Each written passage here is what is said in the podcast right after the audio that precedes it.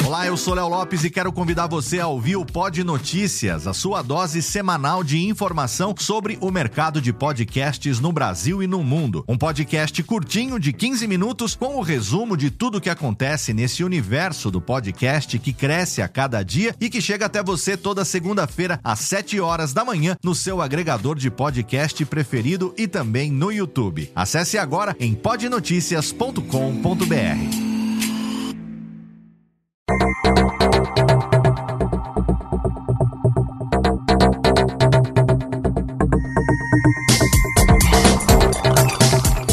Técnica, alô Técnica, baixa a trilha técnica, seja muito bem-vindo. Esse é o episódio número 12 do Alô Técnica e hoje nós vamos apresentar alguns resultados da Pod Pesquisa 2014.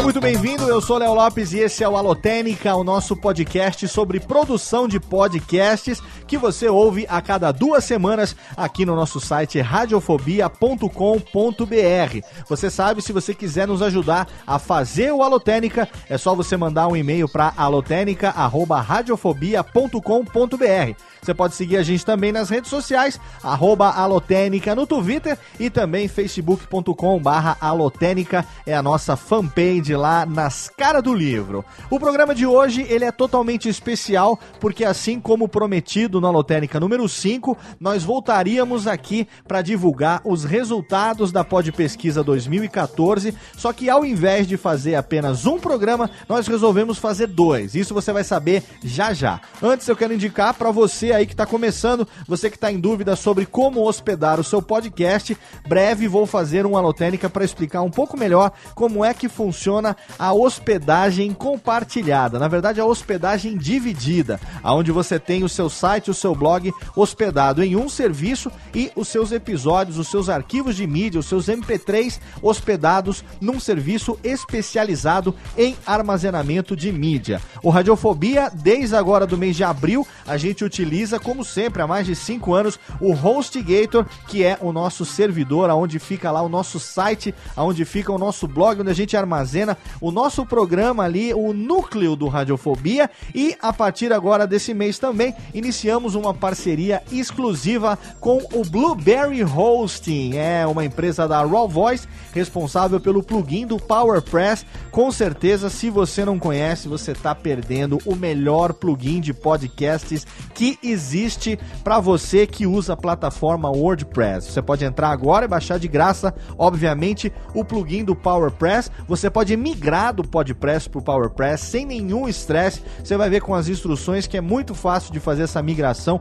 e manter os links dos seus episódios. Mas o que eu estou recomendando também é que você procure o Blueberry Hosting, um plano de hospedagem de arquivos MP3, um plano de hospedagem de mídia que vai garantir que você tenha os seus programas ali armazenados em segurança e que não vão impactar na banda nos downloads do seu site. Se você tem um plano, por exemplo, para o seu site de hospedagem compartilhada, é muito importante porque você vai gastar muito menos investindo num plano de hospedagem de mídia como Blueberry Hosting. Você vai garantir que os seus programas estejam lá disponíveis para o seu ouvinte a qualquer hora do dia e da noite. Você tem lá várias cotas que você pode contratar por um preço muito bacana, o link está lá no post e você pode deixar o seu site num plano menos robusto de hospedagem compartilhada, porque não vai ter tanto problema quanto se você tivesse tudo junto ali pesado no mesmo servidor. Então, em breve vou fazer aqui uma alotênica para explicar para você como é que funciona a hospedagem dividida. Não posso deixar também de indicar o nosso workshop de produção de podcasts na sua edição online.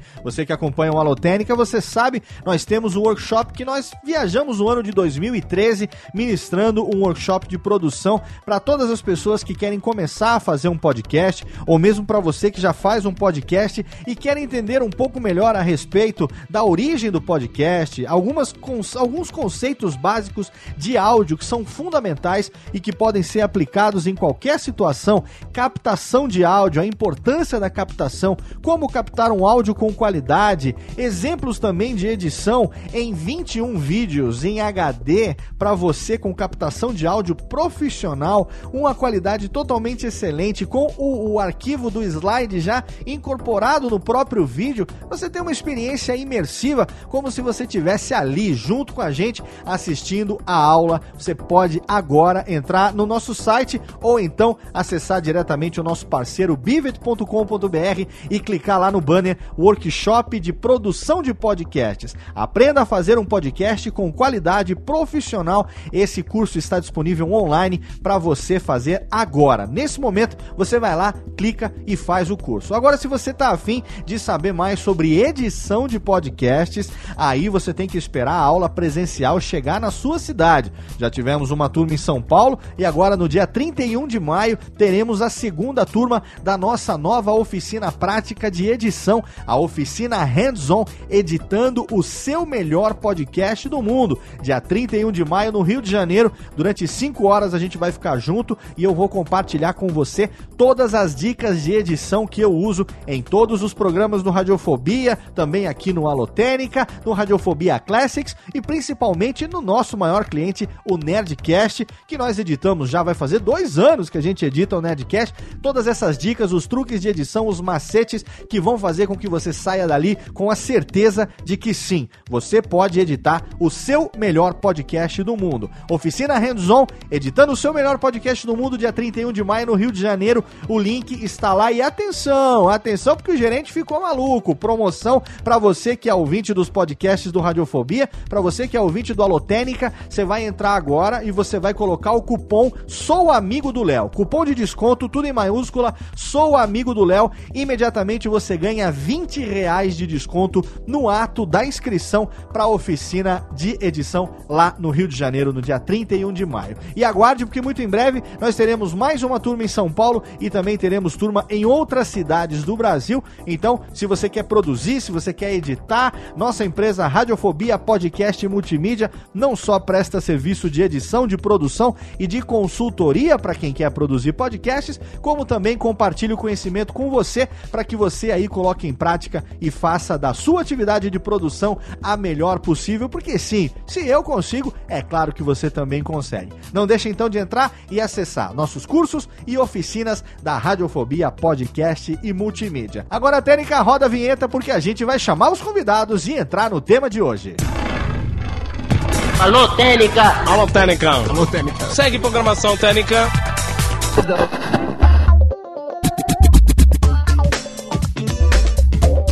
E pro programa de hoje, nós vamos aqui cumprir uma promessa feita no Alotênica número 5, ocasião em que eu recebi aqui pela primeira vez alguns convidados. Nós apresentamos naquele programa a Pod Pesquisa 2014, que começou em 1 de fevereiro e foi agora até o dia 30 de abril. E agora a gente repete aqui os mesmos convidados daquele programa para cumprir a nossa promessa, trazendo mais dois convidados. O primeiro deles é o meu grande amigo diretamente do Papo de Gordon e também do Metacast, meu querido Dudu Salles. Seja bem-vindo ao Alotênica de novo, Dudu. Olá!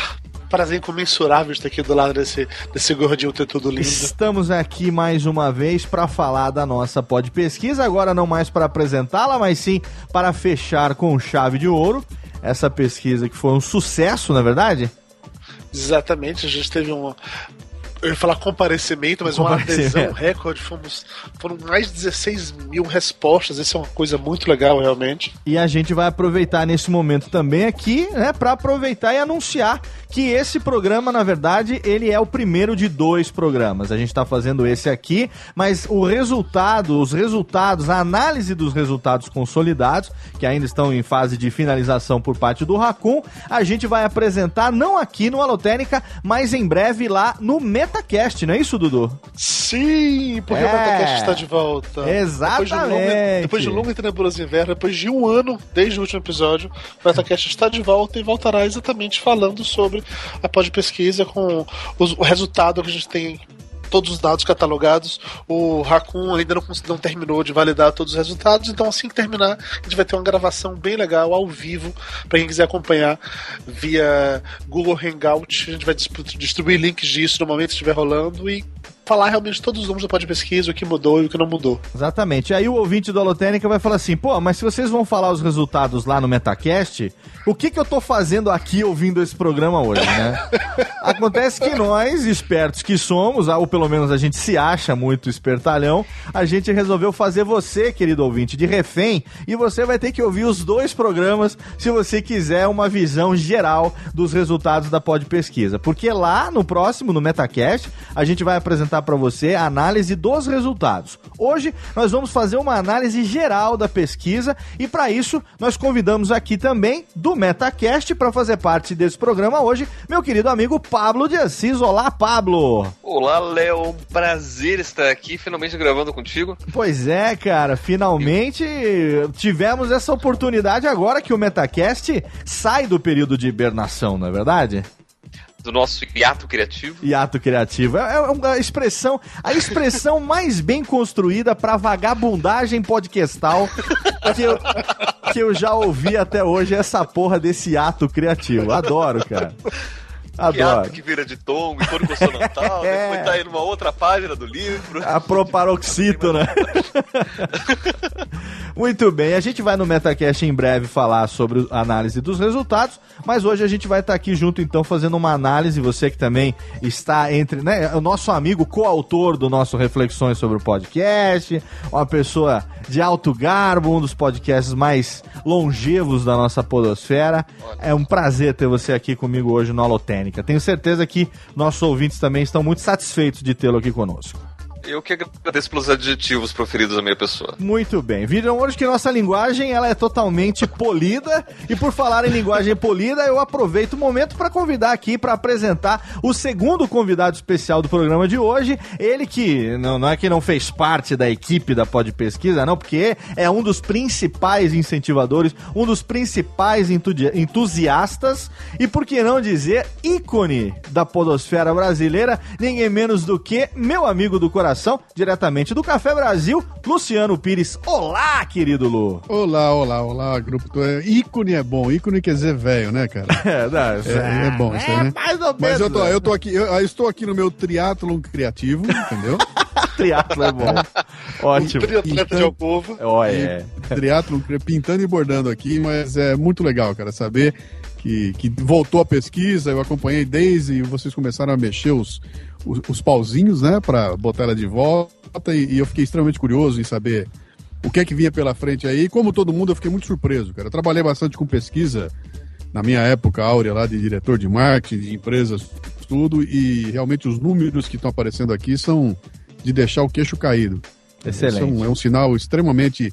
Antes, nem, nem vendo o resultado ainda, a gente já tem um sinal fantástico para mostrando a, eu vou, eu vou falar uma palavra agora, segurem-se, hein? Mostrando a pujança da Olha aí, é, haja pujança. E sem precisar do azulzinho, hein? É? Exatamente. Pujante é sem precisar da pílula. o Luciano é a presença. Na verdade, foi um comentário do Luciano no Facebook, lá no nosso grupo Podcasters BR, que motivou a gente a transformar o que seria num programa apenas de análise dos resultados da pesquisa em dois programas. Mas isso eu vou falar daqui a pouquinho para você. Antes, eu quero aqui apresentar ninguém menos do que ele, o cara que eu tive a honra de, de, de que participasse do meu workshop ano passado no Rio de Janeiro e que foi o grande, o grande motivador dessa pesquisa, que entrou em contato comigo e que ah, cutucou ali o bichinho podcastal, falou: vamos resgatar a pesquisa que desde 2009 não acontecia. Aí a gente falou com o Racun, falou com o Dudu e ela nasceu e foi um sucesso. Obrigado, quero manifestar aqui o agradecimento em nome de toda a Podosfera, a sua iniciativa de resgatar essa pesquisa tão importante, diretamente do Aerocast, meu querido amigo Gabriel Toledano. Valeu, Gabriel. Fala, Léo. Pô, obrigado, cara. Me sinto lisonjeado até de, de tá numa conversa tão polida assim, né? Com ah, as pessoas. É, né? É só, é só, no começo, viu? Daqui a pouco já tá um passando a mão é, na bunda do outro. Desanda, né? Exatamente. Eu, pô, eu, eu me sinto agradecido também por você ter aberto espaço para que isso pudesse acontecer. Se não fosse através de você, eu não teria conhecido ninguém. Pô, é, é muito bacana porque você veio ali e falou, cara, vamos fazer alguma coisa para dar uma agitada, né, na, na, podosfera, alguma coisa que dê um, enfim, que possa juntar todo mundo em, em prol de, um, de uma coisa que seja pro bem comum. Exatamente. Por que não, então, né, fazer mais uma edição da pesquisa, não é isso? Eu tinha sentido a necessidade, quando você apresentou teu workshop, você apresentou um slide sobre a, pesqui a pod pesquisa de 2009. Isso, e o isso. workshop foi em 2013. Então eu senti essa necessidade. Pô, por que que 2009 não teve outra? Aí você respondeu, ah, realmente não teve nada. Aí, E deu muito certo. Desse estalo começou. Agora já estamos aqui apresentando nossas reflexões a respeito dos resultados da pesquisa. E por falar em resultado, esse aqui agora é o cara das tabelas, o cara das análises, é o cara das, dos cruzamentos das informações, é o que menos apareceu e o que mais trabalhou para que essa pesquisa fosse o sucesso que é e que ainda vai ser. Afinal de contas, a gente ainda vai ter os resultados consolidados, os podcasts que manifestaram interesse vão receber os seus relatórios com os seus resultados, né, do, do- do- dos ouvintes que disseram que ouvem o seu próprio programa. O nosso programador, o cara que tá desde o começo, todas as outras edições, ninguém menos do que o nosso querido Ronaldo Ferreira, o Racon. Valeu, Racon. Fala, Léo. Fala, pessoal. Bom, seguimos mastigando e regurgitando números. Vamos lá. É, a Pod Pesquisa, cara, você que tá aí já, acho que de todos nós é o único que já tem aí é, essas informações, é, todas, os- números que você agora tá nesse, nesse trabalho, que é um trabalho de análise, é um trabalho delicado, que a gente vai apresentar os resultados em breve lá no MetaCash, mas eu não posso deixar de, de agradecer, cara, porque é um trabalho realmente importantíssimo, né? Porque se, se, as se os cruzamentos das informações não forem bem feitos e, e a gente não souber extrair o que os números nos mostram, eles sozinhos não valem nada, né, cara? Correto. E é fácil, é fácil tentar ah, extrair dados que os números não, não dizem. É fácil tentar convencê-los de qualquer coisa. Então, você tem que ter mesmo uma. Você tem muita calma, você tem que validar, você tem que acompanhar o que os, os números estão dizendo para conseguir tirar algo realmente aproveitável. Excelente. E ainda tem muito trabalho pela frente, a gente sabe disso. Fica aqui também a nossa reverência e o nosso agradecimento a você, Ronaldo. Bombas, reverência não, né? Menos, menos. Ah, por que não? Tem que... Cara, eu, eu, eu, eu tenho que reverenciar quem mexe com o número, porque eu sou péssimo em números, cara. Então, se alguém consegue somar 2 e 2 e dar 4, eu já fico feliz pra caramba. O meu nunca deu, deu 5, deu 8, sempre foi assim. Isso É, gente- soma 16 mil pra você ver. É, pois é, 16 mil. Então, Técnica, joga aí a nossa vinhetinha, porque a gente agora vai falar da Pod Pesquisa 2014, as primeiras análises e os primeiros resultados. Alô, Técnica! Alô, Técnica. Alô, Técnica. Segue programação Técnica. Primeira coisa que a gente pode levantar aqui é a quantidade de participantes, né? A quantidade de pessoas é, que responderam ao nosso questionário, né? A gente então, Ronaldo, pode mostrar pra gente, a gente em 2009 teve 2.487 respostas, é isso? Válidas? Correto. E foram 52 dias de questionário aberto para as pessoas responderem, né? 2009, sim. 2009. Dois dias. Pouco, Vamos lá. de, pouco menos de dois meses. Pouco menos de dois meses. Quais são os números, esses grandes números de 2014? Ah, até agora, lembrando que os, os dados estão em beta, né? Foram 16.197 respostas válidas. Eu digo válidas porque durante os primeiros dias da pesquisa ah, aconteceram alguns bugs no questionário, fui corrigindo, então tive que invalidar, infelizmente, algumas. Mas essas algumas até agora só somaram 76 no universo de 16 mil, quase 16.200. Então não foi muito significativo. Certo. Ah, pode ser que eu invalide mais alguma no, no decorrer da, da análise, mas a, a, a casa geral de, de passagem de 16 vai, vai se manter. Ok. A gente, no, no programa que a gente falou lá no número 5, no Alotênica 5, a gente apresentou a pesquisa, é, a gente deixou bem claro pros, pros ouvintes, né? Que apesar da gente ter uma lista com os podcasts para a pessoa manifestar quais os podcasts você ouve e tal, é muito passível de ser confundido é, com uma votação, né? Então a gente deixou bem claro que não se tratava em momento nenhum de um concurso, de uma votação, de uma, de uma coisa nesse sentido. Que é uma pesquisa para a gente conhecer o perfil da pessoa e que manifestar o podcast que ouve era no sentido de poder depois aju- ajudar esses podcasts a receberem as informações é, do seu público, né? Que muitas vezes pode ser o mesmo público, né? Quem ouve o Radiofobia, muitas vezes ouve também o Papo de Gordo, ouve também o Café Brasil. Então é bem comum que um cara lá tenha, tipo, sei lá, o nosso querido Fernandes Calabrini, que faz o Papo Acessível e ouve aí mais de 20 podcasts, assim como o nosso querido Caio César, que é conhecido da podosfera toda, que eles tenham preenchido a pesquisa com 20, 25 podcasts e tal. A minha pergunta para você, no, no, no, na, com relação à análise de dados, é o seguinte: é, pode ter acontecido algum caso de resposta é, de alguém que não entendeu essa proposta de que era a, a amostragem e não votação que tenha comprometido esses resultados pra gente ou você acha isso difícil ter acontecido? Pode ter acontecido, mas na minha análise preliminar o pessoal foi bem, foi bem respeitoso. Eu não vi nenhum, nenhum pico ainda de dados vindo de um de um único IP ou algo que evidenciasse alguma, algum alguma uso. O pessoal entendeu que é uma, uma pesquisa de opinião, entendeu que é como se chegasse um cara do censo na casa, na sala dele e fizesse perguntas. Não foi. Acho que é, é, a mensagem ficou bem clara que é uma pesquisa e não uma, vota, não uma votação. Perfeito. E a gente tem o número de quantos eram os podcasts listados em 2009 e quantos a gente fechou agora 2014. Até porque é bom lembrar que a gente começou é, 2014 com uma lista. Essa lista, ela é uma lista que teve base na lista final de 2009, né? E também, Gabriel pode ajudar também nesse caso, a gente fez também um levantamento, além da, do, da pesquisa é, final de 2009, do questionário final de 2009, a gente tentou também juntar o máximo possível, não foi, Gabriel? Exatamente, a gente pegou a lista de 2009, expandiu com os resultados que a gente conseguiu pegar, angariar na internet, e fez uma lista só nova com 483 a gente começou. A gente terminou com 581 podcasts. Isso agora em 2014. Isso, agora em 2014. Começamos com 483, terminamos com 581. Então a gente teve praticamente 100 podcasts que foram inseridos por solicitação dos próprios podcasters a partir do momento que a pesquisa começou. Exatamente. Aproximadamente foram 30 podcasts novos por mês, ou seja, um por dia, quase. Perfeito. Teve um lance interessante nessa dessa listagem, vários ouvintes entraram em contato comigo, comentando, depois que eu, eu como eu divulguei bastante a pesquisa, uhum. o pessoal entrava no Facebook e comentava que já tinha votado e tudo, e a maioria dizia o seguinte, cara, eu não fazia ideia que pudesse haver tanto podcast no Brasil como eu vi naquela lista. Quer dizer, o cara, o pessoal quando toma contato com a lista toma um susto, né? Porque eles não faziam ideia do volume de podcasts que existiam por aí, né? Sim, com certeza. E o Luciano caiu naquele nosso ato falho de dizer a pessoa já votou né?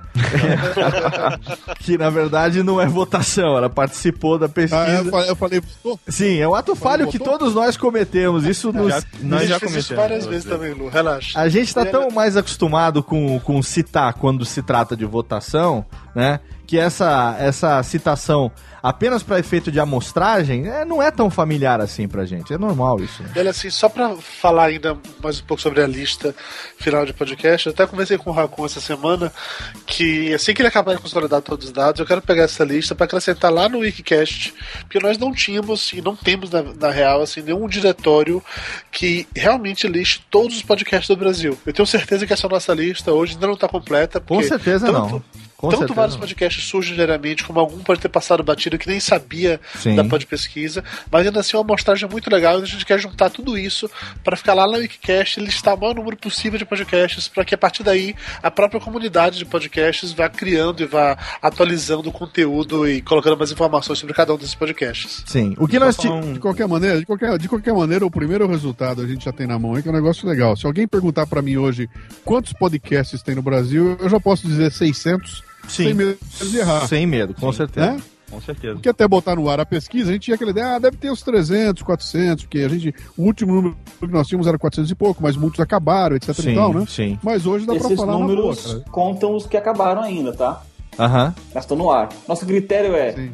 tá no ar, responde, tá valendo. Sim, é, o critério é, os programas ainda têm episódios disponíveis para download? Sim. Então ele entra na pesquisa. Ainda Isso. que tenha sido descontinuado. Por exemplo, vou dar um exemplo do Metacast. Tava em ato criativo, né?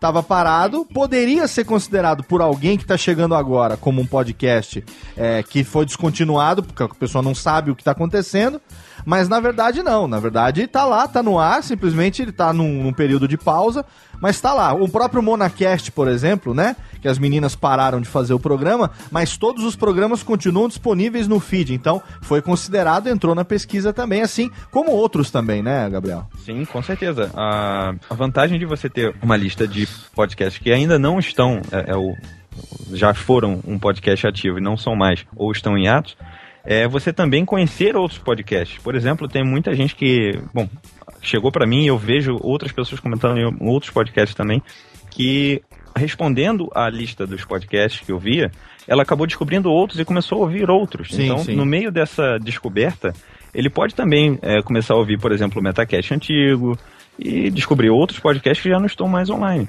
Uma ouvinte mandou mensagem pra mim no Twitter, lá pela primeira ou segunda semana da pesquisa, dizendo que ficou maluca quando viu aquela listagem toda de podcasts e que ela saiu procurando no Google o nome de cada um pra achar os sites, aqueles que ela não conhecia, pra ver se tinha mais podcasts por aí pra ela conhecer. É, uma coisa que a gente aprendeu, que a gente pode tirar também de lição nessa, nessa pesquisa, é o seguinte. A, a gente já não pode mais subestimar o, o tamanho da podosfera brasileira. Então, a gente já não tem uma realidade como de 2009. Eram, c- era, eram 170 e poucos programas, o, Ronaldo? Você lembra mais ou menos? Não? Cara, não lembro. Eu posso tentar desenterrar esse número. Mas qual- de qualquer maneira, Mas de- eu não lembro. Eu, eu, eu acho que é na casa dos 300. Então vamos colocar 300. De- Em 2009 a gente tinha um universo de 300 programas, não que existissem 300 programas, mas 300 programas que estavam listados na pesquisa, né? A gente, durante esses meses da pesquisa, a gente passou por situações diversas relacionadas a pessoas que é, chegavam para, enfim, querer que seu programa fosse listado. A gente teve approaches totalmente amigáveis de pessoas que faziam o que se espera num momento desse, que é falar, puta, meu programa não tá lá e tal, vocês não conhecem, pô, dá pra botar pra mim o programa X, até aqueles que vieram com o pé no peito, indignados, falando, como é que o meu programa não está nesta merda de pesquisa? né? Então, nem com o pé no peito, ouvinte reclamando, como é que vocês não botam o programa tal, o programa que a gente nunca ouviu O falar. programa tá no iTunes e não tá aí. Como É, assim? exatamente. Então, o- Cara, teve muita gente falando isso, a cara. Resposta é o seguinte: o programa, o iTunes não tem todos os programas é, ou todos os podcasts do Brasil, porque fechado. conheço é fechado e conheço muito podcast que não tem iTunes, apesar de ter feed. Conheço, conheço muitos que não disponibilizam feed e no conceito de podcast que nós não vamos entrar nesse mérito aqui agora, por não ter feed não seria considerado podcast, mas como Ai, ai, ai, ai. não ai, vamos entrar ai, nesse ai. mérito aqui. Não sabe de nada, Ai, Luciano. ai, não ai, ai. sabe de nada. não vou entrar nesse mérito aqui, mas eu, assim como o Pablo, temos a mesma opinião. Não tem feed, não é podcast, ponto. Tá? Mas a gente não vai entrar nisso agora, isso é um assunto para outro programa. É, independente disso, não tem feed, ou não está no feed, ou não está no iTunes, ou não está no download, ou simplesmente começou agora e não começou a se relacionar e ninguém conhece ainda. Como o Dudu disse, não existe um diretório nacional de podcast. Então, o que a gente tira de lição para uma próxima realização da pesquisa é o quê? Certamente que numa próxima, numa próxima, num próximo ano, quando a gente for realizar, a gente vai se é, é, antecipar e a gente provavelmente vai abrir um período beta, um período de inscrição dos podcasts. A gente vai divulgar esse período de inscrição com um- uma certa antecedência. E aí nós vamos, uma vez encerrado o período de inscrição, prosseguir com a pesquisa apenas com aqueles que se manifestaram durante o período de inscrição. E aí isso já não deixa, não vai deixar nenhum tipo de reclamação pra dizer: "Ah, mas os cara, você não sabia", é porque realmente você não se relaciona, você não ouve, você, enfim, não não acompanha o cenário do podcast nacional. Você foi avisado, tererão, coisa que não aconteceu dessa vez, porque nós tivemos uma ideia, a ideia do Gabriel, a gente falou sobre isso. Se eu não me engano, foi no comecinho de dezembro que a gente levantou isso. Rapidamente acionamos o Dudu, que acionou o Ronaldo, que a gente não se conhecia, fez a interlocução, a gente combinou de fazer para lançar na semana da Campus Party. E aí a gente conseguiu lançar no dia 1 de fevereiro. Então foi um processo que a gente não queria perder o timing da Campus Party, por quê? Porque tinha o lançamento do nosso livro, que teve uma visibilidade legal, teve mesas de podcast, teve a nossa mesa, teve a mesa do Papo de Gordo, várias ocasiões na campus onde a gente pôde falar a respeito da pesquisa, programas que saíram, que foram gravados lá e tal. Então a gente queria pegar esse time. Mas a gente aprendeu com isso, tamanha foi a quantidade de pancada que a gente levou por conta, né, dessas pessoas que incautas não saberem exatamente como é que é. Não tem como, impossível. E mesmo com abrindo período de inscrição futuramente e tudo mais e tal, certamente muita gente vai ficar de fora. Isso é, é inevitável, porque a gente, né, começa hoje. Amanhã Tá já previsto, não né? tem como Foi saber, né, previsto. cara? Nós chamamos o questionário aberto por três meses. Três meses a gente teve adesão de 100 programas que não estavam nessa lista, né? Então isso acho que é, é um ponto que mostra pra gente, pelo menos pra mim, mostrou de uma maneira surpreendente a, a- a- enfim, a, a motivação dos podcasts, porque eu não imaginava que a gente tivesse 600 podcasts ativos, realmente é um número assim surpreendente. Eu, eu que trabalho diariamente com isso já há algum tempo, não imaginava e acho que tem mais, hein? Eu acho que a gente tem mais que não, enfim, por alguma razão não, não, não, não participaram, não se ou mesmo não se manifestaram, às vezes porque já estava no meio, a pesquisa já estava andando, não quiseram é, colocar e tal, não sei o que, apesar da gente ter aberto essa possibilidade. Mas o próprio Luciano já falou, se alguém perguntar a partir de agora, a gente tem como dizer que tem 600 sem medo de errar, né? Léo, se você me Isso permite aí. um dado, Sim, é, como eu falei, a gente praticamente adicionou um podcast por dia. É isso aí. é, De média. Um pouquinho menos do que isso, talvez ponto .9. É, então, se isso dentro do período da pesquisa aberta, né? Agora a gente não está mais adicionando ninguém. E se tinha um podcast novo por dia, e muitos do- dos que eu via para adicionar, fazendo a pesquisa de feed, fazendo pesquisa de contato, eram podcasts novos, tipo com três, quatro episódios. Então, eu acredito. Bom, posso estar errado, mas eu acredito que seguramente a gente pode chutar um podcast novo a cada dois, três dias. Então, você imagina a projeção daqui a cinco anos, como é que vai ser. vai ser. tenho uma trivia Animal. interessante também da pesquisa. Diga, Esses Paulo. quase 600 episódios, nenhum ficou com zero respostas. Olha É aí. mesmo? Nenhum. Cara, que legal. Excelente. Nenhum ficou com zero respostas. Quer dizer, Porque nenhum. provavelmente os próprios podcasts votavam, pelo menos no dele, né? Não é votação. Olha aí o ato falho de novo. É, mas, não, mas colocava lá, votava lá. Eu quero vou colocar meu voto aqui no meu. pra garantir que o meu vai aparecer. Excelente. Não faz sentido isso daí do de pelo menos o próprio podcast citou lá que eu via, mas também porque isso mostra como a podosfera é grande e é muito o termo que eu quero falar não é setorizada, tá? Sei lá, vascularizada de repente. Até aquele programa que de repente você Fragmentada. fragmentada, muito obrigado. Aquele programa que talvez eu nunca tenha ouvido falar, mas que tem ali umas quatro, cinco, seis pessoas que responderam a pesquisa, que conhecem e que ouvem regularmente. Isso é muito legal. Isso vai ser ainda mais legal no momento a gente fazer essa comparação dos dados do público geral para o público específico. Sim, certamente. E a gente pôde conhecer podcasts que eh, se manifestaram nesse período com temáticas totalmente diversas, né? E que mostram realmente que o pessoal tá variando no- no- nos temas, né? Quem dizia que eh, todo, todo podcast que surgia era de tema nerd já vai ter que morder a língua, porque já não é mais a realidade de hoje. né? Pode ter sido no passado, hoje em dia já não é mais, né? Cada vez mais eu vejo podcast novo de nicho. Igual o meu, por exemplo, o meu é de aviação. Eu vejo muito podcast novo de nicho. É muito Cara, eu descobri que tem uma parada chamada Suinocast, que é podcast pra galera que cria porco. Olha, Olha que isso. foda. Gente, que isso. Não é piada, É. é sério, velho. É sério. Eu Cara, não ouvi, além é que, eu não crio porco, eu crio gatos. Mas eu fico com vontade de escutar. Fora de sacanagem. Mas, isso- mas isso é uma coisa interessante, que essa realidade do podcast de nicho já, já fazia parte da cultura do podcast nos Estados Unidos na época lá da última pós pesquisa. Né? E agora a gente está vendo que está começando a se expandir aqui pro Brasil também. Alô, Técnica! Alô, Técnica. Segue programação técnica. Com relação à adesão dos podcasters, eu achei bastante interessante, principalmente pela quantidade de pessoas que nos procuraram para fazer download do spot que a gente preparou, né? Para as pessoas, caso não, não, não, enfim, não quisessem falar com as próprias palavras ou, ou enfim, fazer a, a, divulgação do seu jeito, a gente facilitou a vida do pessoal, disponibilizou um spot de 45 segundos.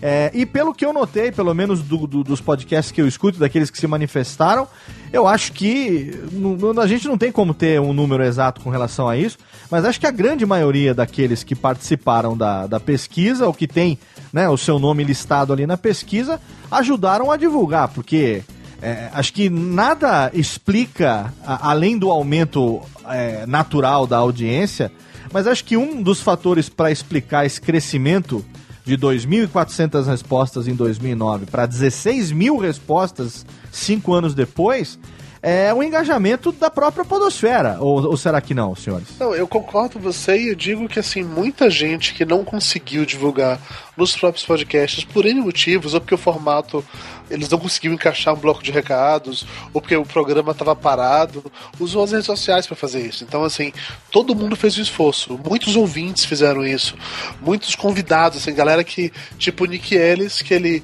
oficialmente não é podcast, apesar de participar regularmente do Nerdcast, ele divulgou a pesquisa, bem com várias outras pessoas. Acho que houve meio que uma força coletiva, assim, mesmo, para divulgar, para que muita gente respondesse, gente ter realmente um perfil bem preciso do que é o ouvinte podcast do Brasil. Eu acho que é um fenômeno de é, rede social, viu? Eu acho que foi a entrada no, no, Eu não sei se em 2009 Facebook não tinha a força que tem hoje, Twitter também não, e saiu todo mundo queimando o chão lá. Então foi natural que desse esse, essa, esse, esse essa imensa divulgação, sabe? Não, a questão do social é importante porque apesar do cara que não conseguiu fazer a divulgação do, da pesquisa no próprio podcast, ele foi beneficiado por todo por toda a podosfera, porque todo mundo acabou divulgando e a pessoa, às vezes, alguns até falando comigo, pô, já tá chato, porque eu tô, todos os programas que eu ouço tem a, a divulgação da pós pesquisa, já não aguento mais ouvir isso. Então, a, a mesmo cara que não conseguiu divulgar foi beneficiado também pela divulgação geral. Olha, nas redes sociais foi interessante, porque brasileiro adora deixar tudo pra última hora, vocês sabem disso, uhum. é padrão. Somos estamos todo junto, todo mundo junto nisso, né? No dia de encerrar pode pesquisa, é, a gente fez uma nova movimento nas redes sociais. Olha, acaba hoje, é o último dia, vamos lá, que não respondeu ainda e tal. Caralho, um monte de gente mandou mensagem é pra mim. Porra, acaba hoje, já, ah, vou responder, não tinha respondido ainda. Não. Porra, três meses, entendeu? Dudu, ainda de, depois que encerrou no dia que encerrou no dia seguinte ainda tinha gente mandando. o grande lance das redes sociais agora é que a multiplicação, você vê, são 600 podcasts. Digamos que cada podcast tem dois, três participantes ali. Nós estamos falando em 1.200 pessoas. Uhum. Essas 1.200 pessoas, se estão envolvidas com o podcast, têm sua página no Facebook. Claro. Então são 1.200 páginas do Facebook publicando o negocinho ali. Você multiplica, cara. Pô, eu tenho 30 mil caras no meu Facebook. O Dudu tem 180 mil no dele. Você começa a multiplicar, que esse negócio não tem mais fim, né? Então há, é. Um, é um tsunami de, de, de, de, compartilhamentos aí que acaba dando esse resultado, né? E, e acho que esse, esse é, é a grande beleza da, da, da, rede social, né? Que essa coisa é completamente pulverizada. Quer dizer, não, não é a Globo que você vai lá e bota um anúncio, paga 10 milhões e, e fala com um milhão de pessoas. Ali não, isso aqui você não sabe nem para onde vai. Então, é, é, aparecem coisas que a gente não faz ideia. Como ele falou, de repente um, entra um, um, podcast que ninguém sabia que existia e aparece lá 5, 10, 15, 20, 100 caras votando naquele podcast. Isso é a rede social, né? Podcast não só usa rede social, podcast é uma rede social. É, é, é isso mesmo. Eu vou seguir você no Twitter, vou curtir você no Facebook, vou ouvir você no podcast. Sim. É a mesma função, cara. É a mesma coisa, né? É, e aí é, gente... Muda a plataforma, muda o jeito de você interagir, mas no final das coisas tem, tem uma patota que tá com o Luciano e, e vai curtir o que o Luciano falar pra curtir. E acompanha, é, é exatamente. Mesmo, não tenho dúvida nenhuma. Exatamente. E uma coisa que eu quero também aqui nesse momento deixar a, apenas como observação, né? É, o boom que a gente teve depois da divulgação da pesquisa por parte do Jovem Nerd, é, que a gente. Eu não posso deixar de citar, até porque é, eu tava conversando com eles e aí falou, puta é mesmo, a gente esqueceu, né? Porque eu edito toda semana a leitura de e-mails e tal. Chegou uma hora que eu peguei e falei, velho, dá pra encaixar na leitura de e-mails da Pod Pesquisa e tal? Falou, porra, manda o texto que a gente não sabe e tal, não sei o quê. Aí eu fui lá, escrevi o texto, mandei pro mal e tal. E aí os caras gravaram e, e aí o Ronaldo começou a acompanhar o boom que foi isso depois. Fiz plantão. Ficou de plantão por- porque o servidor podia cair, porque, enfim, a, o- a quantidade de requests podia ser acima da média, o que realmente se comprovou, né? A gente é, não pode deixar de agradecer, até porque. é, não por acaso é, é- é o podcast, o maior podcast com maior audiência do Brasil, e, e- e- e refletiu essa audiência no engajamento dos ouvintes. E o bacana, né, que nesse momento também eu gostaria de colocar aqui, é que mesmo para aqueles que gostam de ficar fazendo mimimi, que gostam de ficar reclamando, né, porque os caras não se relacionam, porque os caras não socializam, porque os caras não sei o que tem, todo mundo foi beneficiado com essa divulgação que os caras fizeram, porque não foi uma divulgação em benefício próprio, foi uma divulgação para o bem comum. Né? Então é nessas horas que eu acho que até aqueles que gostam mais de reclamar, de ficar criando teorias conspiratórias é, com base no sucesso alheio, devem morder a língua, né? Parar de falar merda e ver que é, algo pode ser feito sim para benefício de todos. Tá aí como resultado. Tenho certeza que quem preencheu lá, é, que houve o Nerdcast graças à recomendação dos caras, certamente preencheu que houve outros tantos podcasts também. E se você aí é podcaster, quando você receber o seu relatório personalizado, essa, é, essa, essa influência, esse número, com certeza vai ajudar muito você a, a fazer aquilo que a gente queria, né? Que a gente divulgou, inclusive, no próprio Spot. A- atualizar o perfil do ouvinte de podcast, né? Depois de cinco anos, né? Que a gente teve o último perfil em 2009 conhecer, saber quem é. A gente não vai entrar em detalhes desse perfil hoje. Esses números consolidados, eles vão ser apresentados no programa número 2 que a gente vai fazer na continuação desse programa aqui, que a gente vai gravar lá no Metacast. Lá nós vamos fazer análise de todos os dados, de item por item, dos pontos que foram é, alvo da análise. Tem, a gente já tem algumas coisas aí que a gente já pode. Tendências, né, Ronaldo, que já foram levantadas, que a gente ainda não vai divulgar, porque ainda, como o Ronaldo disse, estão em beta, né? Então a gente não quer ser precipitado de divulgar nada agora. Eu tenho certeza que você não vai se arrepender de ouvir esse outro programa, porque eu acho que tem, já tem alguns resultados ali que surpreendem, né, meninos? Vocês que junto comigo já têm acesso a, a essas informações, pelo menos a, a informação a bruta. Tem algumas coisas ali que surpreendem, né? A, Sem dúvida. Da gente que achou que seria X. Eu, não, vou- eu vou fazer só mistério aqui agora, né? A gente achou que seria de um jeito e na verdade a coisa tá se mostrando de um outro jeito que acaba sendo muito mais benéfico pra gente como um todo, né? Olha só, ninguém entendeu nada e ao mesmo tempo todo mundo quer saber o que é Mas que eu tá. posso dar um mega spoiler, né? Olha lá, A vamos. minha grande surpresa foi a falta de uma grande surpresa. Olha aí que excelente. Olha a filosofia. Sabe que eu tava, eu tava, eu- nós estávamos aqui antes de começar o programa, fazendo um aquecimento aqui. Eu tava comentando com o Racon e, e falei pra ele, falei, olha, antes de ver qualquer coisa, quando eu comecei a imaginar o que teria acontecido em cinco anos, né, o que, que mudaria, pra mim o maior impacto seria a mudança tecnológica, né? Alguma coisa de tecnologia ia impactar fortemente nessa pesquisa. Eu não estava imaginando que pudesse mudar, tipo assim, a idade média, eh, nível de informação, onde é que o cara escuta, isso aqui talvez não mudasse. Mas a tecnologia faria uma mudança forte. Por exemplo, pô, hoje tem muito mais smartphone do que tinha cinco anos atrás, né? É, e- é, Então, não- isso se- se- deve ter impactado sensivelmente na, na, na, na- na pesquisa essa evolução tecnológica. Aguardem, aguardem, aguardem. nem, nem pra você nós vamos Luciano. Você vai ter que ouvir o Metacast. Não, não, não, não, não precisa. contei, Isso, é- tá essa, correto. essa, Ah, o não, Ronaldo é só já contou. todo mundo com água na boca. Mas né? pode ter certeza que o- o- essa frase que o Ronaldo, pra fechar esse bloco e jogar a vinhetinha pra puxar o próximo tema, repete a frase, por favor, que essa filosofia eu acho que é pra, pra colocar na vitrine do programa, cara. Pra mim, a grande surpresa foi a falta de uma grande surpresa. Olha aí, excelente. Técnica, roda a vinheta. Alô, Técnica! Alô, Técnica. Alô, Técnica. Segue programação Técnica. Enquanto a pesquisa rolava, acho que quando a gente atingiu 5 mil respostas, que pra gente foi um marco, a gente comemorou porque foi representa o dobro da- das respostas que a gente teve em 2009, né, Ronaldo? A gente, eu lembro que a gente celebrou muito esse número, 5 mil, né, na- no Facebook. Que dia foi, você lembra? Cara, tá lá no post do Facebook, eu não vou, não vou conseguir lembrar agora, mas... Mas, é- mas foi logo no início, cara. Isso. Foi no primeiro mês a gente tinha conseguido 5 Foi, logo no começo. Isso é uma coisa que vale a pena ressaltar até, que a gente conseguiu atingir 5 mil respostas, que representa, repetindo, o dobro das respostas de 2009, antes de começar a divulgação pelos considerados grandes podcasts. Isso. Antes disso, antes do Jovem Nerd, antes do MRG, antes. Eu não sei se o Jurandir chegou a divulgar ou não.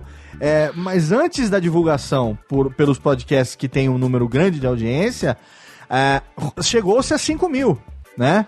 O- quando o Jovem Nerd divulgou depois, a gente passou fácil dos 10 mil, mas chegar aos 5 mil era a nossa primeira meta, né, Ronaldo? Foi. Vamos chegar. Eu lembro quando a gente bolou, a gente falou: caralho, já pensou? Já pensou se tivesse 5 mil respostas, cara? Que, que E era um foda. chute extremamente alto. Ah, É. Acabei de ver aqui, ó. Dia 25 de fevereiro foi quando saiu os 5 mil respostas. A pesquisa começou exatamente no início de fevereiro. Dia 1 de fevereiro. no mês. 1 de fevereiro ela foi ao ar. Quantas respostas teve de 2009? 2.480, especificamente 2.487. Não, quando a gente tava falando sobre metas, eu lembro que era assim: 5 mil, 5 mil respostas era a nossa meta base, aquela que a gente achava que conseguia. 10 mil respostas, a gente achava que de repente, quem sabe, almejando com um pouco de É, sorte. eu, eu, eu eu, lá. chu- eu era, esse era o meu, o meu número, é, desde o começo, era 10 mil. Eu achava que a gente conseguiria chegar nos 10, mas passar disso eu mesmo achava difícil. Quando a gente passou dos 10, chutaram uma marca nova, vamos sair de 15? Falei, não, É. você tá de sacanagem, não vai dar. Isso, eu lembro que falou, nah, 15 não chega. É. Aí o Ronaldo começou a atualizar de mil em mil, né? Aí o, aí o Ronaldo começou a mandar, ó, 11 mil, 12 mil, 13 mil. Ah, e, e depois disso foi rápido, né? De mil em mil até que foi, Foi. rápido. Tipo, uma semana, de, de semana em semana a gente batia mil.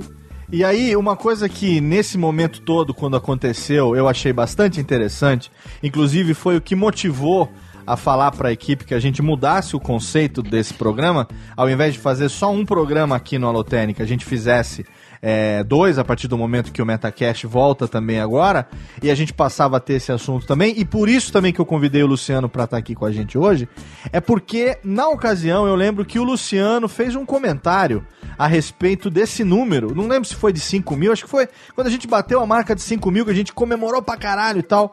Eu lembro que o Luciano falou alguma coisa tipo assim: só isso, se a gente parasse aqui agora a pesquisa, já era mais do que suficiente pra gente ter uma amostragem altamente significativa. Por quê? Eu tô com a poxa aberta. Posso ler? Leia, por favor.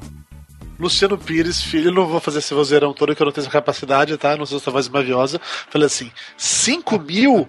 Então pode fechar a pesquisa. Essa quantidade de respostas é muito mais que suficiente para representar o universo de quem ouve podcasts. Os caras fazem pesquisas eleitorais com menos de 3 mil participantes para terminar os votos de 100 milhões de eleitores. Parabéns pelo sucesso. E a... presidente. Olha aí. E foi aí Você que viu eu, aí que eu quis chamar o Luciano exatamente pra ele destrinchar um pouco melhor esse comentário dele e dizer, Luciano, esse o grande objetivo do programa também de hoje, é a partir do momento que essa, esse universo, a gente falou de 5 mil, né? Você falou esse, fez esse comentário quando a gente atingiu 5 mil. A gente fechou a pesquisa com 16 mil respostas. O quão significativo isso é para um universo de nicho como o nosso, que é de podcast, que é uma coisa que não é mainstream, não é mídia de massa, e como isso, né, uma vez recebido individualmente pelos podcasts, ou mesmo o resultado geral que vai ser publicado, disponível para quem quiser utilizar, o quanto isso vai ser importante e pode ser bem utilizado por quem quiser. Então, eu acho que a, a, a questão está menos no número em si, no, no, resultado que esse número pode trazer, e mais na questão psicológica da história, né? Quer dizer, cara, nós conseguimos mobilizar 16 mil pessoas que foram se mexer para responder uma pesquisa, etc. Então, isso já demonstra a capacidade que o podcast tem de mobilização dos seus ouvintes. Esse é um lado importante, né? Que qualquer pessoa que, que de agência de publicidade que conhece o mínimo de pesquisa, a hora que ouvir uma pesquisa com 16 mil, vai falar, meu, esses caras tão loucos, né? Não... O que que se pesquisa 16 mil? Só se for para a população da Terra, né? Uma pesquisa mundial, é, talvez seja 16 mil. A gente aqui com 2 Não, é milhões... assim, du- Com 2.800, a gente aqui determina quem é que vai ganhar a eleição no Brasil. Fala de 140 milhões de eleitores, né? Então, eu acho que o primeiro ponto é esse, é a capacidade que o, que o, que, a, que o podcast tem de mobilizar o pessoal. Eu não sei se outra mídia teria essa, essa, essa, essa capacidade, ainda mais pedindo pro cara preencher um negócio que é sério. Os caras não entraram lá para votar na melhor voz, no melhor cantor, na piada mais engraçada, né? Os caras entraram para contar uma história deles, quer dizer, não tinha nem uma, uma aquele apelo tipo The Voice, né? Que liga para e quem está torcendo. Não era isso. Era para perguntar dados do dia a dia do cara. Então, a, a, essa, essa capacidade de mobilização é um negócio fundamental ali, né? Que é, é, muito legal. O outro ponto que eu acho importante, a gente tem que ter uma, uma consciência disso. Quer dizer, se a gente vinha vindo ali, bateu nos 5 mil, 6 mil, 7 mil. De repente entrou o Jovem Nerd e levou essa coisa para 10, 20, 15 mil, sei lá quanto deu no, no final, deu 16 mil, né? 16 mil. Tá, deve ter. Aí começa a dar um impacto, então, no, no número. Já começa a haver uma mudança do perfil. Talvez se você conseguisse pegar a pesquisa pré o Jovem Nerd, depois o Jovem Nerd, tem uma diferença ali. Talvez dê uma idade média um pouco mais baixa, talvez dê um, um, uma diferença de onde é que o cara escuta, né?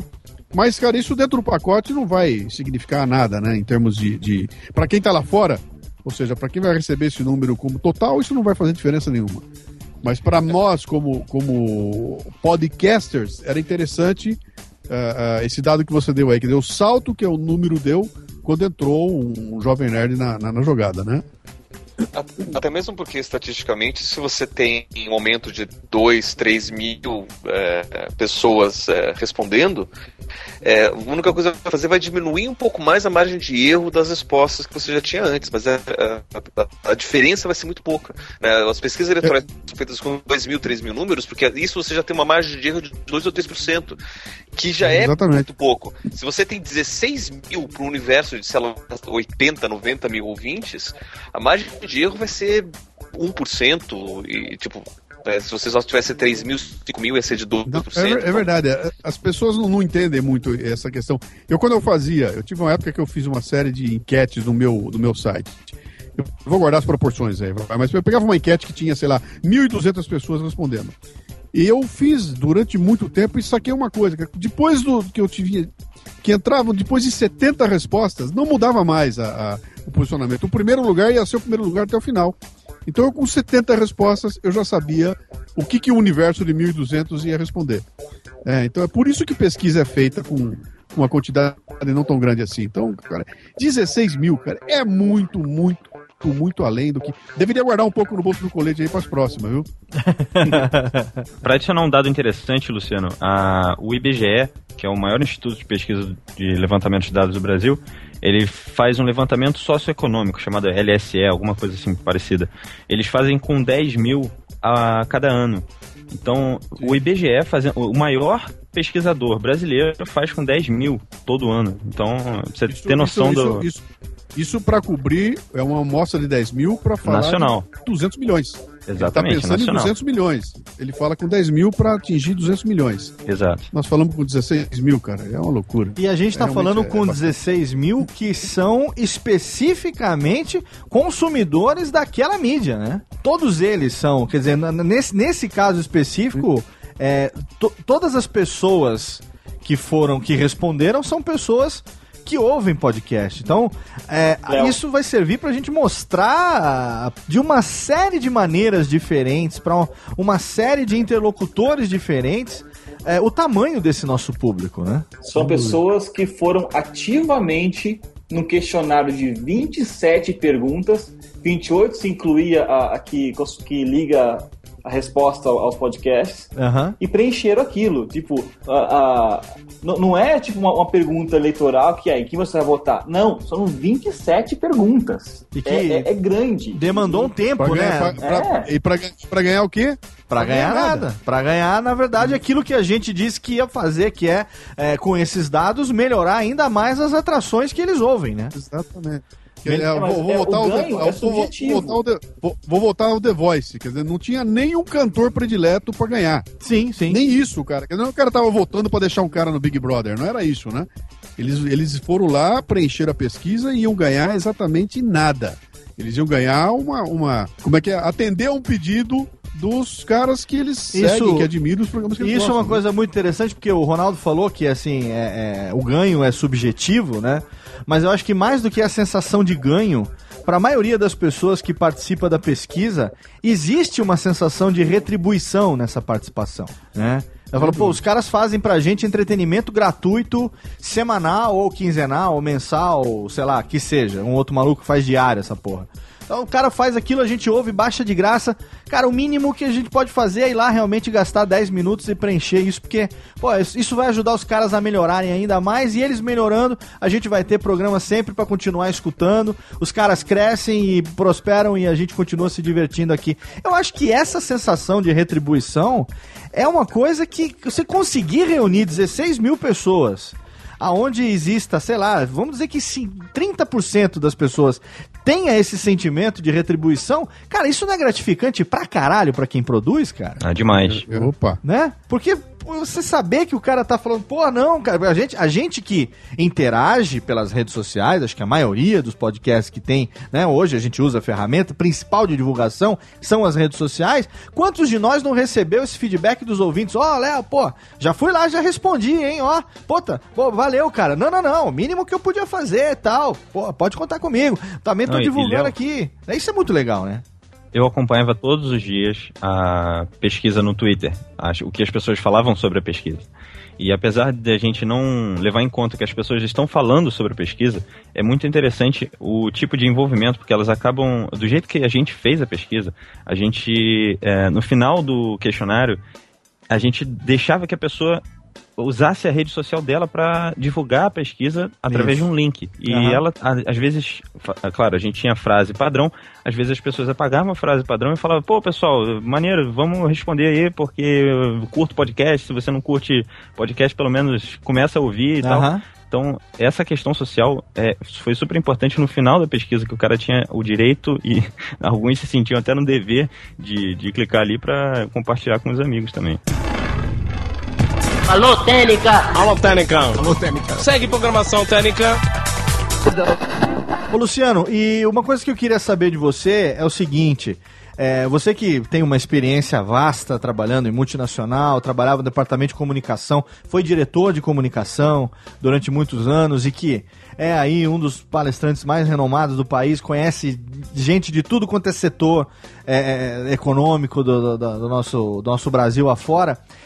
O quanto que esse resultado pode ser bem utilizado por parte dos podcasters? Como é que você é, analisa isso e quais os usos práticos que você, com a sua experiência, vê para que a gente possa botar esses números para para trazerem para a gente algum tipo de retorno, se não financeiro, pelo menos em termos de projeção, de reputação, de prospecção, enfim, o que, o que você pensa disso? Eu acho que eu, não vejo é, é, como não utilizar isso aí de uma forma inteligente a favor não só da podosfera, como do teu próprio podcast, por menorzinho que ele seja. Então, olha, meu podcast teve ali é, 20 respondentes dentro do universo de 16 mil. Eu tô aqui com o resultado dos 16 mil e também tem o resultado dos meus 20, né? Primeira coisa, eu, se eu, eu como diretor de marketing de uma empresa, senta um cara na minha frente e me bota essa, esse tipo de pesquisa na minha frente, já me passa uma, uma ideia de que, pô, esses caras sabem o que estão fazendo, né? Esses caras têm, estão controlando, estão pensando o negócio deles, não é um bando de mané que chota as coisas pro alto e seja o que Deus quiser. Esses caras estão trabalhando e tem alguma consistência que está sendo feito, né? Então a forma de embalar isso. O que, que eu fiz da outra vez? Eu peguei a, a pesquisa, ah, quando eu, eu puxei a- as coisas que interessavam da pesquisa como um todo, puxei o Café do Brasil lá de dentro e botei isso junto com o meu Media Kit. Claro. Então, quando eu sentava na frente de um cliente qualquer, você tava, tá aqui meu Media Kit, agora eu vou te mostrar o que, que é podcast. E eu projetava a pesquisa lá, puxava a minha de dentro, fazia o exame. Olha aqui, ó, a pesquisa deu que a média brasileira de ouvinte, os caras têm 24 anos de idade. O podcast Café Brasil deu 32 anos de idade. Significa que eu tô no target, que eu tô buscando, etc e tal. Então, eu usei isso para fazer todo o meu discurso de qual é o público que eu atingia no Café Brasil, né? Perfeito. E, e, e, cara, isso dá uma consistência no, no discurso que é um negócio fabuloso. Mas eu acho que talvez um ganho maior para tudo isso vai ser da visibilidade para as agências de que o podcast realmente tem público, né? Que realmente é, um- é uma mídia que dá para investir. Né? Porque o que a gente ouve por aí é que o povo não sabe se tem público, se vai ter resposta, se vai valer a pena investir. Né? Agora, poxa, 16 mil pessoas responderam. Só esse dado já é suficiente para poder mostrar para quem quiser que o podcast ele tem um, uma abrangência muito boa. E nós sabemos de onde eles responderam, qual é o, o, o, nível intelectual, né? Tem lá o grau escolar, de cada profissional eles são. Tem dados muito. Não, não são específicos, porque a gente não chegou a, a, a identificar ninguém, mas tem dados muito, muito organizados, né? Muito, muito detalhados sobre, essa, sobre esse perfil. Já que você está falando sobre é, essa questão desse impacto, desse tamanho da podosfera, digamos assim, Racun, você não quer aproveitar e comentar aquela paradinha lá do, de tentar prever o tamanho da podosfera que a gente estava comentando em off? Assim, eu vou, eu vou repetir o que nós fizemos em 2009, que é quando uh, o resultado foi publicado, nós pedimos doação de métrica dos podcasters que participaram. Doação de métrica explicando, é se você sabe qual o tamanho da, sua audiência, se você sabe quantos downloads você tem em média, nossa, nossa, as perguntas eram qual é a média dos últimos três episódios e qual era qual, qual, qual foi o máximo de downloads que você teve por episódio. Provavelmente esse ano as perguntas vão ser bem parecidas, mas enfim. Com isso, é, juntando com a tabela de podcasts a tabela de respostas e a tabela que ligam com o outro, eu sei, eu sei qual é a intersecção deles. E com a intersecção, juntando com esses valores de alguns podcasts que doaram essa métrica, eu consegui projetar qual era o tamanho da, da, da audiência global, né? Do tamanho do universo, né? Mostragem do universo.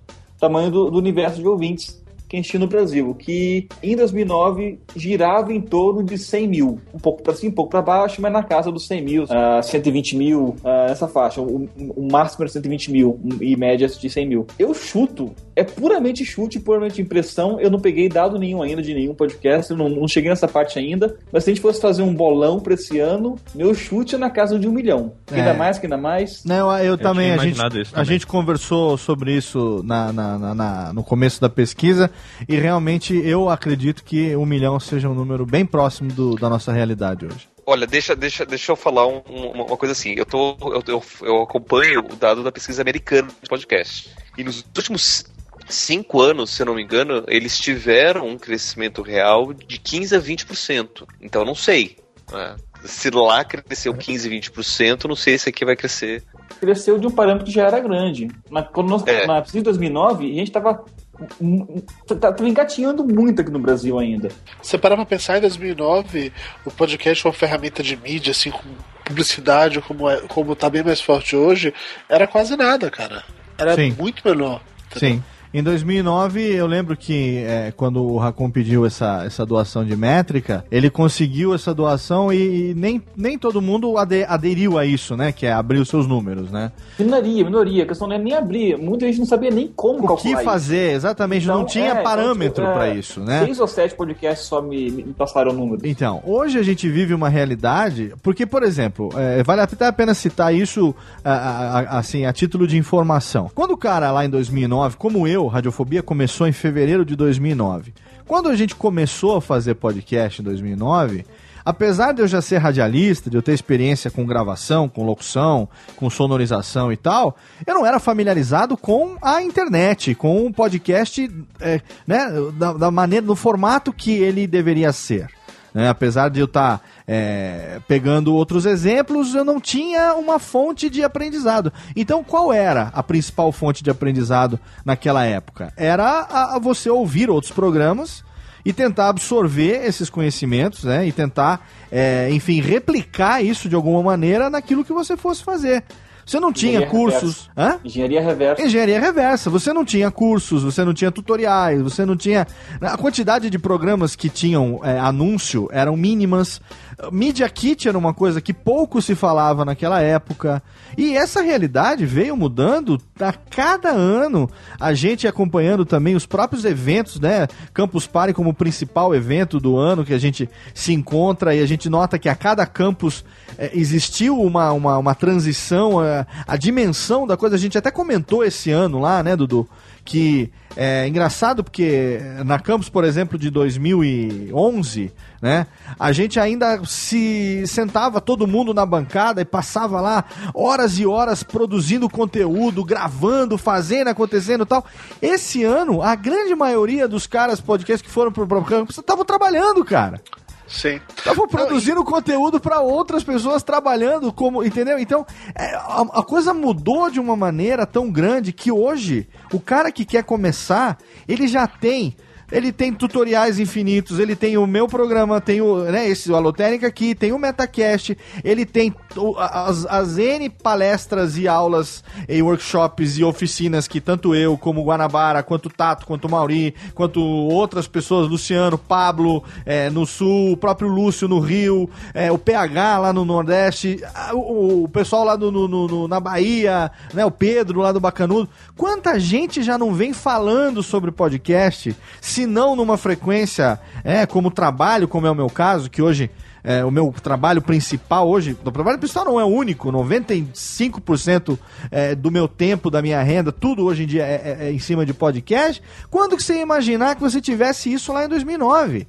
Né? Então é uma realidade já totalmente diferente que quem quer começar já tem a chance de começar fazendo direito com muita facilidade. Ele já Ô, tem referências. Não é só mais ouvinte e podcaster. Hoje tem tanta.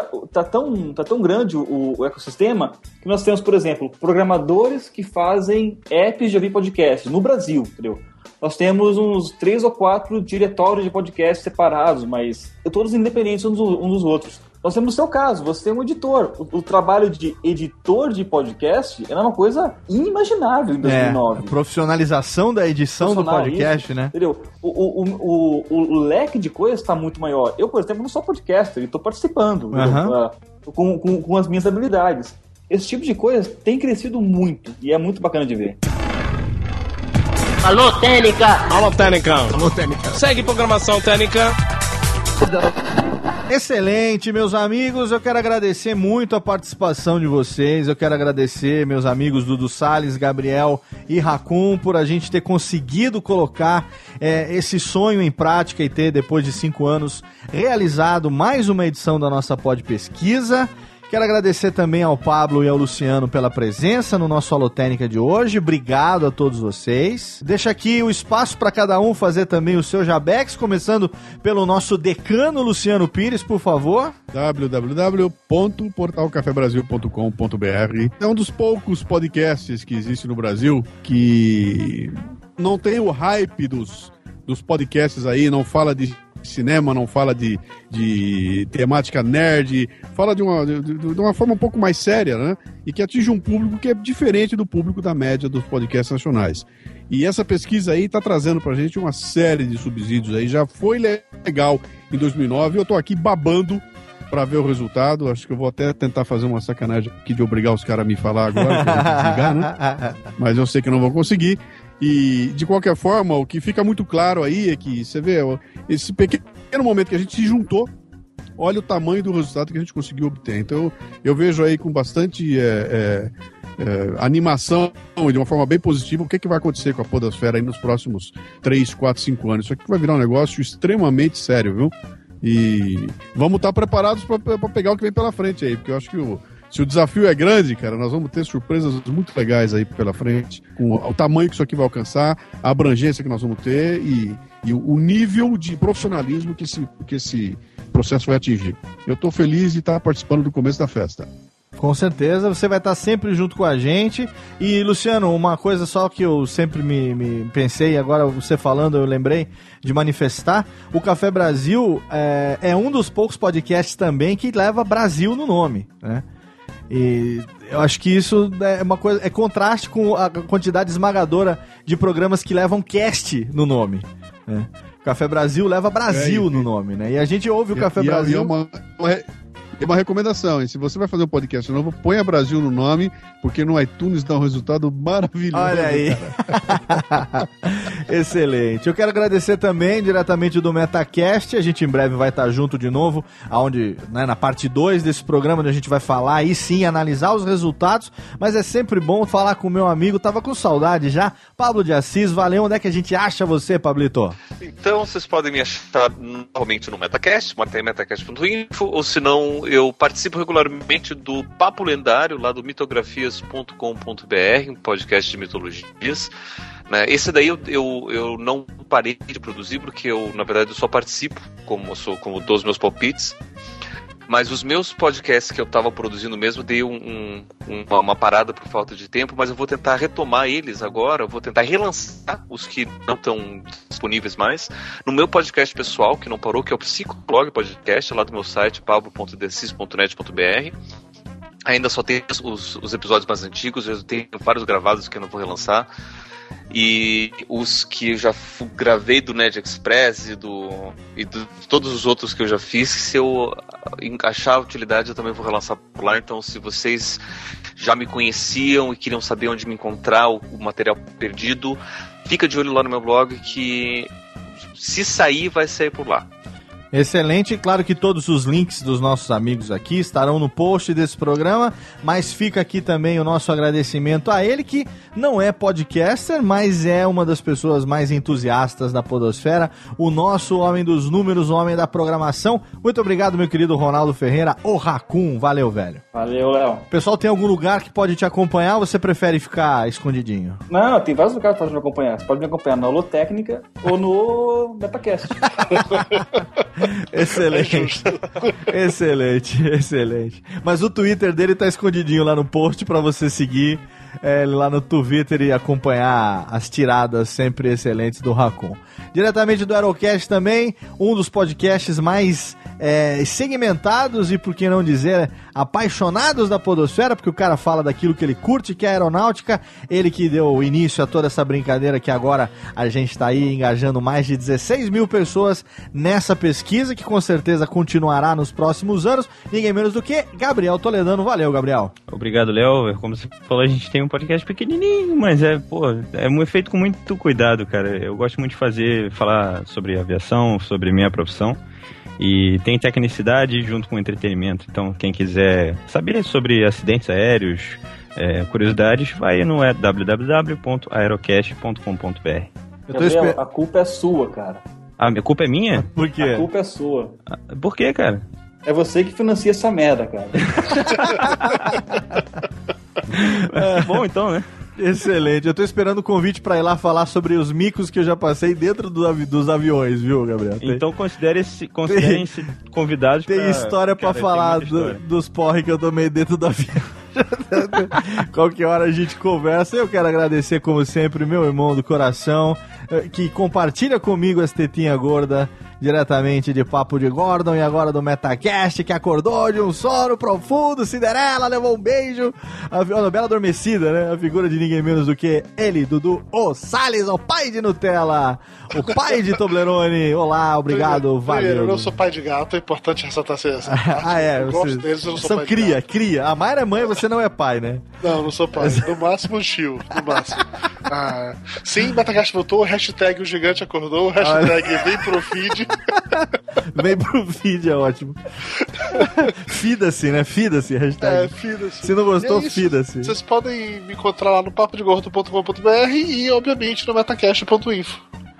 Maravilha! Todos os links estão no post. Você a qualquer momento vai ficar sabendo pelas redes sociais quando é que vai ao ar o Metacast. Aí sim, se liga porque se você ouviu esse programa, certamente você vai querer ouvir o Metacast, aonde nós vamos destrinchar os resultados consolidados da Pod Pesquisa. E aí você também, podcaster, vai saber quando é que você vai poder receber os dados referentes àquelas pessoas que manifestaram que ouvem o seu programa. Como foi dito, nesse programa aqui pode ter certeza que você vai utilizar esses dados riquíssimos, como diria nosso presidente, nunca antes na história da podosfera civil, uns dados, uns dados tão importantes para as pessoas fazer as coisas que elas quiserem nos podcasts. Vai poder vender, vai poder comprar pinga, vai poder fazer o que quiser agora, vai poder botar os anúncios nos Google. Agora vai ser uma festa. Técnica, bota, sobe a trilha. A, daqui a duas semanas tem mais um Alotênica para você. Hoje fugindo totalmente do nosso padrão semanal, mas é muito bom receber convidados aqui. Acompanhe radiofobia.com.br, siga arroba Alotênica no Twitter e também curta nossa fanpage facebook.com barra alotênica e a partir dos próximos programas a gente retoma a nossa série sobre os 7 P's do podcast. Você pode mandar também as suas perguntas para eu responder através do alotênica@radiofobia.com.br. Daqui a duas semanas eu volto. Um abraço. Tchau.